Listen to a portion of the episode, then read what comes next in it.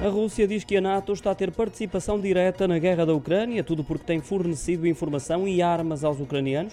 A acusação partiu do secretário do Conselho de Segurança russo, Nikolai Patrushev, que vai mais longe ao afirmar que a guerra só se prolonga por culpa da NATO e do seu desejo de derrotar e desintegrar a Rússia. São palavras de Patrushev. Para concretizar esse objetivo, estará não só a preparar os militares ucranianos, como também a colocar na linha da frente mercenários dos países que lutam ao lado das Forças Armadas ucranianas, isto ainda segundo Nikolai Patrushev ao jornal Russian Rossiyskaya Gazeta.